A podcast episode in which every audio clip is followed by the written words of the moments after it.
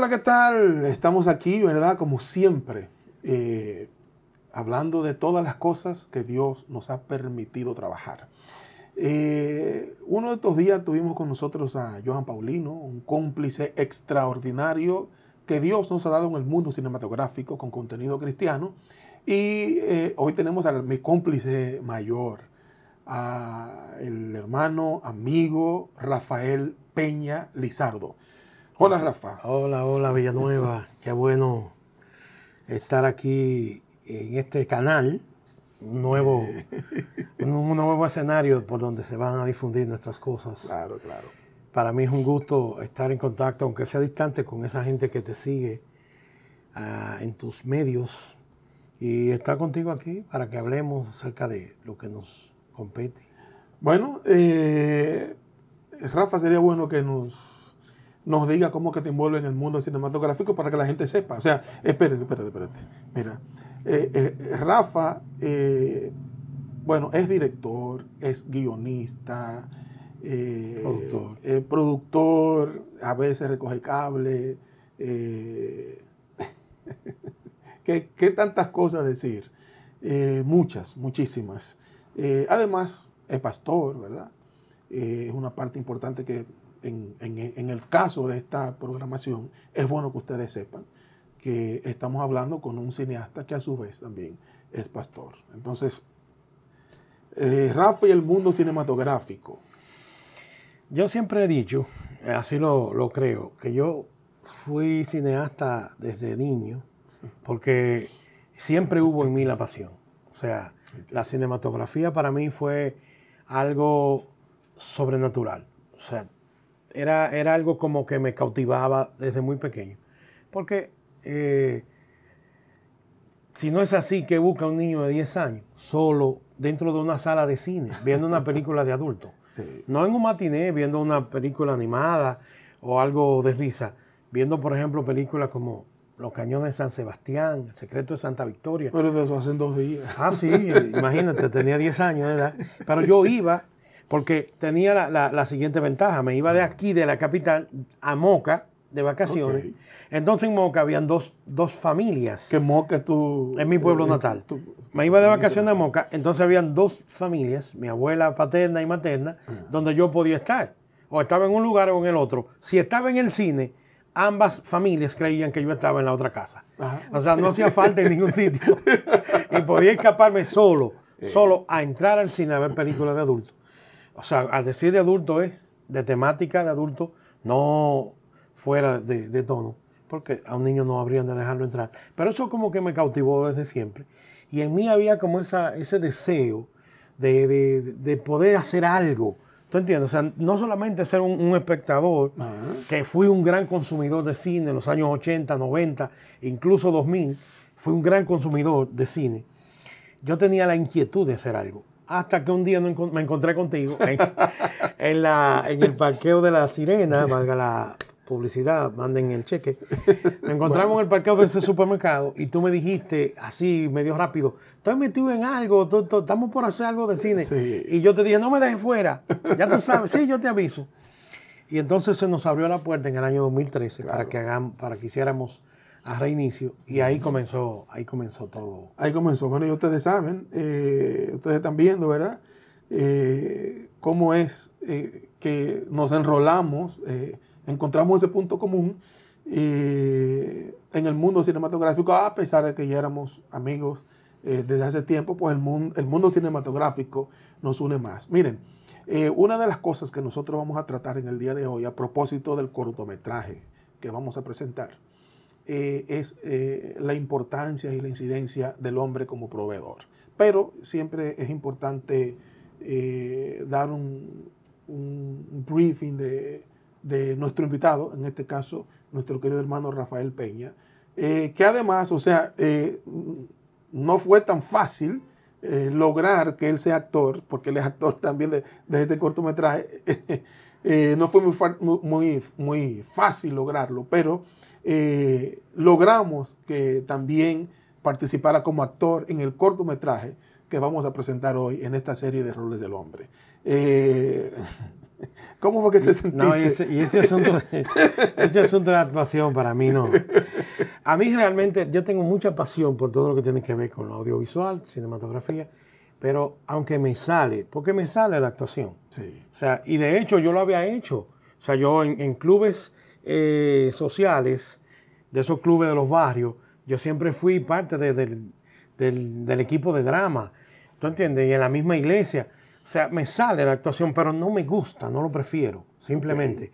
Eh, si yo tuviera que hacerlo, como de hecho lo hice, por ejemplo, en uno de mis cortos, que hice de chofer, una breve actuación, y en este, que fui contigo, gracias al Señor, coprotagonista, sabes muy bien que fue una lucha, fue una batalla para que yo pudiera aceptar. Y de verdad, luego viendo el material terminado, no nos salió tan mal. O sea, salió más o menos bien, porque me sale. Yo tengo eh, eh, cierta vena de actuación, pero no lo prefiero. No, fue, fue una actuación totalmente orgánica y natural. O sea, eh, las personas que eh, fuera de ustedes, ¿verdad? que van a tener la oportunidad de ver este estreno, eh, las personas que han tenido la oportunidad de ver el corto eh, ahí, eh, dicen, eh, es una actuación impresionante, imponente. De modo que sí, o sea, eso le sale de manera natural a nuestro querido hermano y amigo. Este cortometraje ha- habla sobre la calidad y cualidad del hombre como proveedor. Eh, una cualidad muy objetada en el día de hoy, Rafa, eh, por muchas implicaciones. Eh, ¿cómo, cómo tú miras eso eh, del hombre como proveedor de la familia? Tengo que, para, para hablarte de eso, tendría que hablar de mi experiencia. Mi experiencia en doble vía. Mi experiencia primero como hijo que creció en un hogar viendo a un padre proveedor por, en demasía. Mi papá proveía más de la cuenta. O sea, de verdad. O sea, mi papá se, se pasaba, se excedía como proveedor de la casa. Podía haber tenido un sinnúmero de, de- de- de errores, de defectos, pero nunca se descuidó con la provisión que tenía que aportar para el hogar. Él solo lo hacía, pero en abundancia. Entonces yo crezco eh, en un hogar viendo la figura paterna siendo ese suplidor. ¿Tú entiendes? Y de alguna manera eso formó lo que yo lu- luego vengo a hacer como hombre.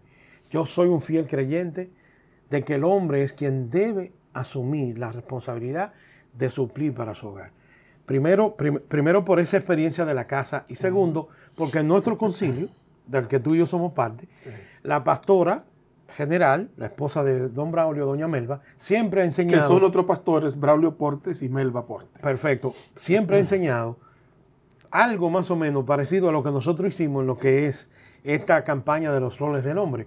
Y una de las cosas que dice es que el hombre debe ser sacerdote, que debe ser amante, que debe ser proveedor. O sea, y eso también en la fe, además de haber venido con, con la enseñanza del hogar y la práctica mía en mi casa, entonces se reafirma cuando vengo a la fe. Y yo soy sin importar lo que quieran entender, si, si feministas, si lo que sea, si la nueva ola, no sé, quien quiera entender otra cosa, yo practico que el hombre tiene que ser proveedor de su casa. Tú sabes, Rafa, que los, esos grupos eh, feministas, esos colectivos, eh, dicen que eh, es una enseñanza sociocultural, eh, que no es algo que esté en la naturaleza y en los ADN de la masculinidad, el proveer, y que es un mecanismo de sugestión, eh, de control, de tener controlada a la familia, eh, especialmente a la, a, la, a la dama, a la mujer, a la esposa.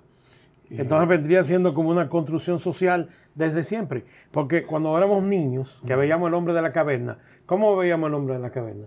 Saliendo a buscar el alimento, mientras la mujer se quedaba en la caverna. Eso fue lo que nosotros vimos. Sí. ¿Tú entiendes? Si es realmente algo que fue construido, entonces viene como una construcción desde siempre. No es nada moderno. pero ¿cómo puede construirse algo, digamos, eh, eh, eh, en el primer día del ser humano? O sea, ¿cómo, ¿quién fue que le dijo a ese varón, a ese primer varón, quién fue que le dijo, quién fue que le enseñó que él tenía que ser el proveedor. Eh, Tú sabes que yo creo también, y esto es muy personal, que ese asunto de, de que el hombre se le está exigiendo que deje de ser lo que por naturaleza es, de alguna manera ha contribuido a que los hogares sean disfuncionales. mm, Te voy a- háblame de eso, a ver. Te, te voy a hablar, por ejemplo, mi caso individual. Mi esposa y yo, cuando ella estaba embarazada de nuestra primera hija, ella tenía su trabajo, era secretaria de un lugar.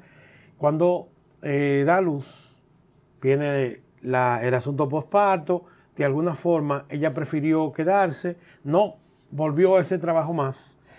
Y pasó el tiempo. Pasó el tiempo y luego viene la segunda criatura, tres años después. Cuando mi, hijo- mi segundo hijo nace, mi esposa quería irse a la calle antes de los tres meses.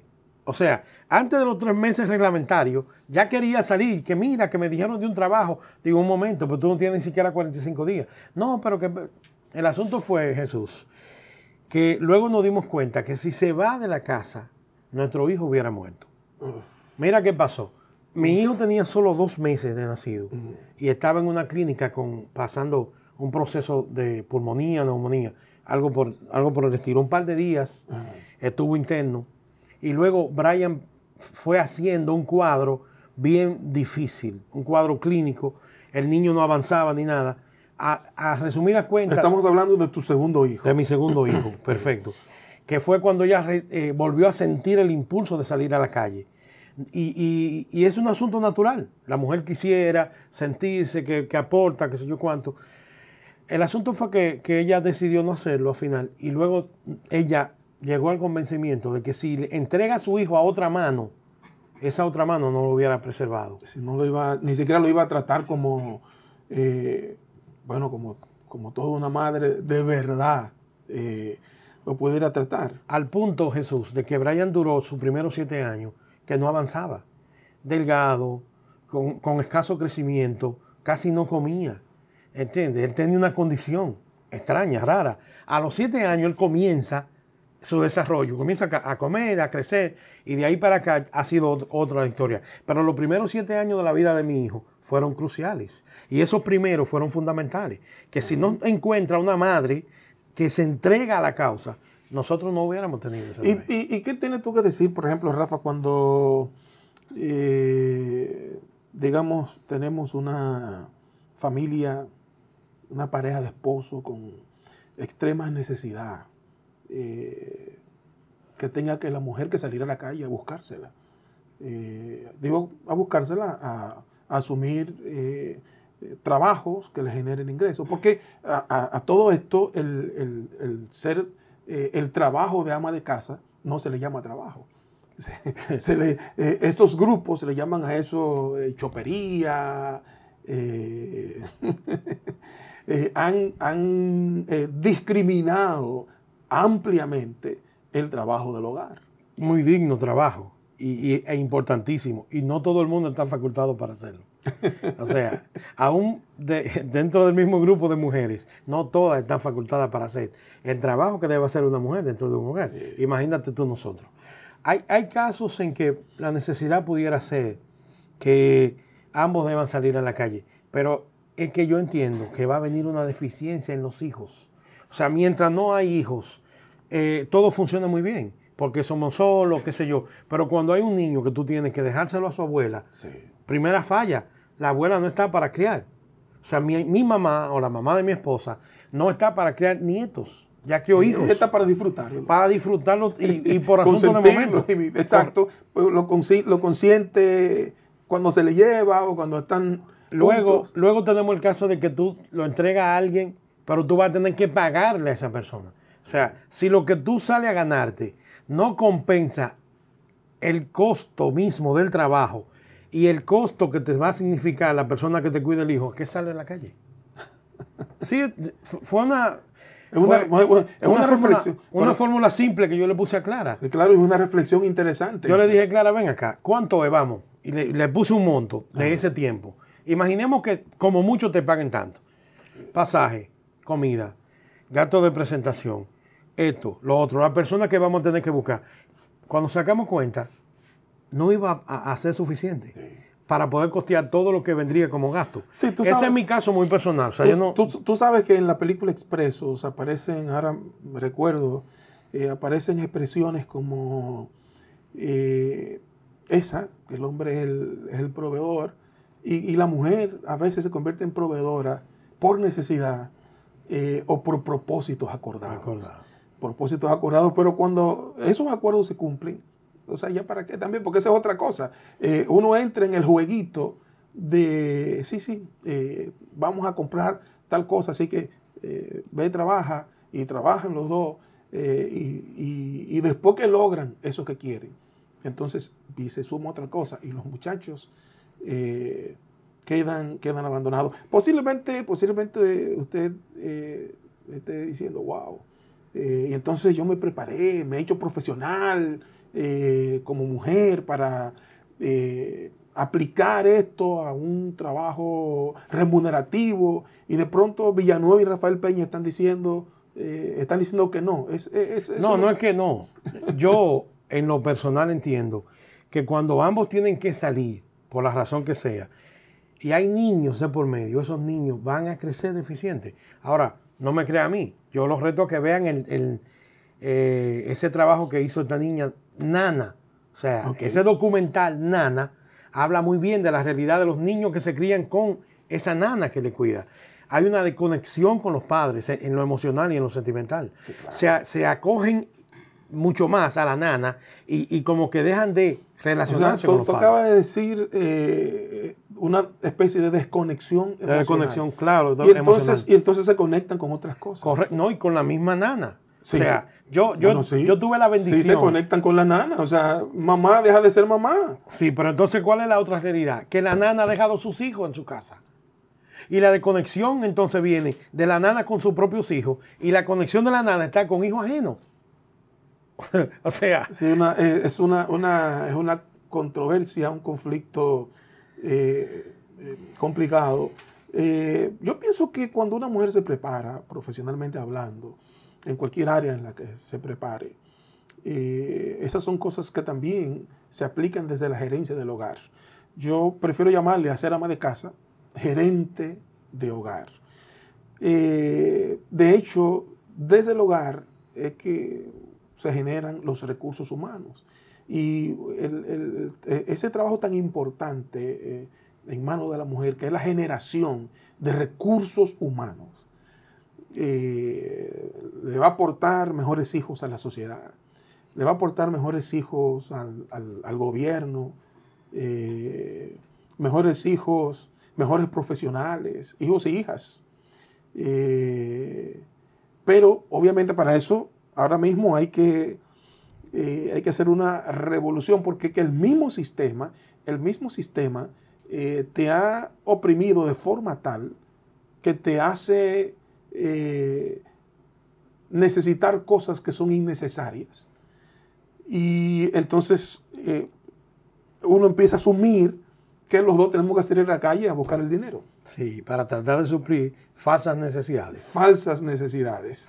Eh, que es bueno sentarse a hacer una, una listita eh, y mirar necesidades y poner un, una- un renglón falsas necesidades. Yo, cuando yo di mercadotecnia en la universidad, como materia, no aprendí que el, el concepto venta se había eh, hecho obsoleto porque la venta lo que hacía era producir un producto para salir a venderlo, para a ver si encontraba quien lo comprara.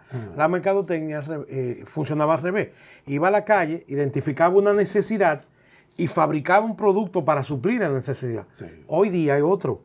Y es que crean una falsa necesidad y luego te crean el producto para que tú tengas que comprarlo. Y con eso generan un lío, ¿eh? generan todo un conflicto, un problema. Bueno, casi tenemos que, que presentar el corto, Rafa. Sí. Eh, una de las situaciones que se dan, por ejemplo, es también eh, la exigencia de la masculinidad a veces. ¿no? Porque entonces ella trabaja, se gana su chelito eh, y no ayuda. Entonces el hombre que ve a la mujer ganando dinero empieza a reclamar eh, como si él no fuera el responsable. Escúcheme bien. El hombre empieza a reclamar como si él no fuera el responsable de, proveer y de sustentar a su esposa y a su familia. Yo tuve la gran bendición de que por lo menos a mí me funcionó. O sea, con la llegada del segundo hijo tuvimos el momento más agrio de que ella quisiera volver al mercado laboral y yo de alguna manera, sabiendo la condición del niño, quería preservarla dentro del hogar. A mí me funcionó Jesús. Y yo no, no quiero decir con esto que esa fórmula habrá de funcionar en todos los hogares, pero por lo menos en mi casa, nosotros pudimos ambos invertirnos en tres hijos, que como tú bien decías, hoy día son tres adultos, pero tres seres que van a hacer de bien para la sociedad en la que nosotros, pero porque se crearon con el equilibrio de la paternidad y de la maternidad.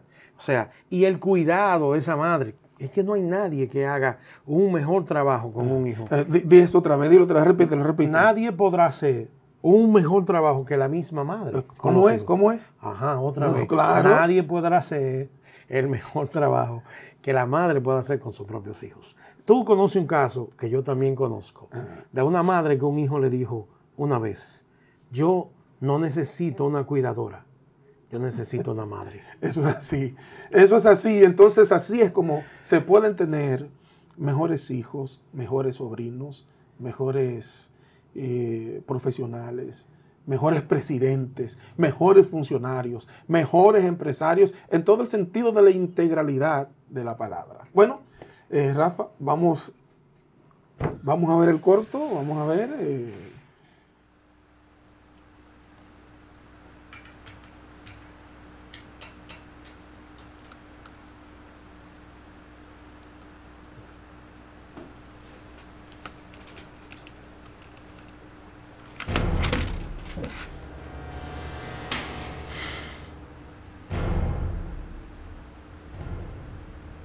Ya estoy cansado de buscar opciones financieras para cubrir los gastos de mi casa. Ese es el pan nuestro de cada día. Sí, pero yo no veo a mi esposa Laura ninguna intención de ayudar. Y todo lo que ella gana lo maneja a su antojo. Manuel, debes recordar que aunque Laura no tenga la sensibilidad de ayudarte, tú eres quien tiene la misión de proveer para tu hogar. Ni siquiera debiera estar pensando en lo que Laura gana. El único responsable de proveer para su hogar eres tú, el hombre que se niega a proveer para su hogar. Puede construir una casa o varias, pero se pierde la oportunidad de construir un hogar.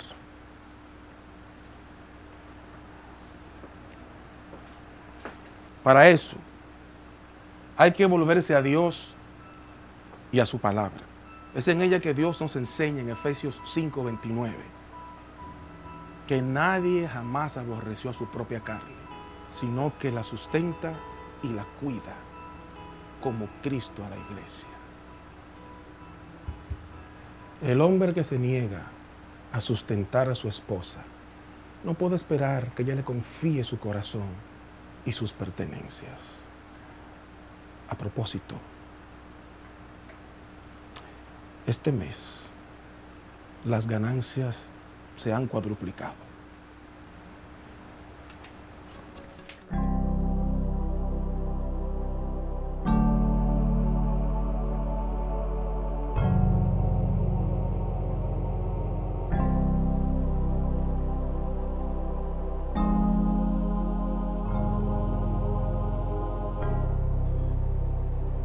En el día de hoy tienes una gran oportunidad para ser un verdadero varón.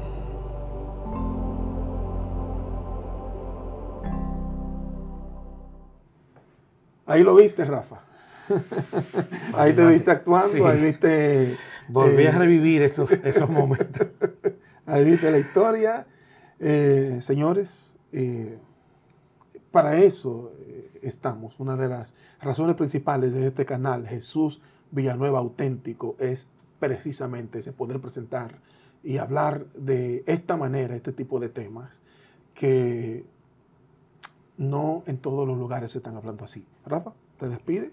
Gracias Jesús otra vez Para mí fue maravilloso haber pasado contigo este momento. Tantos años conociéndonos en diferentes ámbitos. Primero en el ámbito de educación, que fui tu profesor de inglés. Sí. Luego en el ámbito de la fe, miembro de la misma iglesia. Ahora por la cinematografía. Nos hicimos teólogos también en la misma eh, la institución. misma- sí, o sea, muchos años juntos. Pero este momento fue realmente especial. Ojalá y nosotros podamos tener más momentos como este, aunque, sean, aunque fueran informales. Bueno, señores, muchísimas gracias. Dejen sus comentarios, ya saben. eh, compartan esto, denle like. Jesús Villanueva auténtico. Dios les bendiga.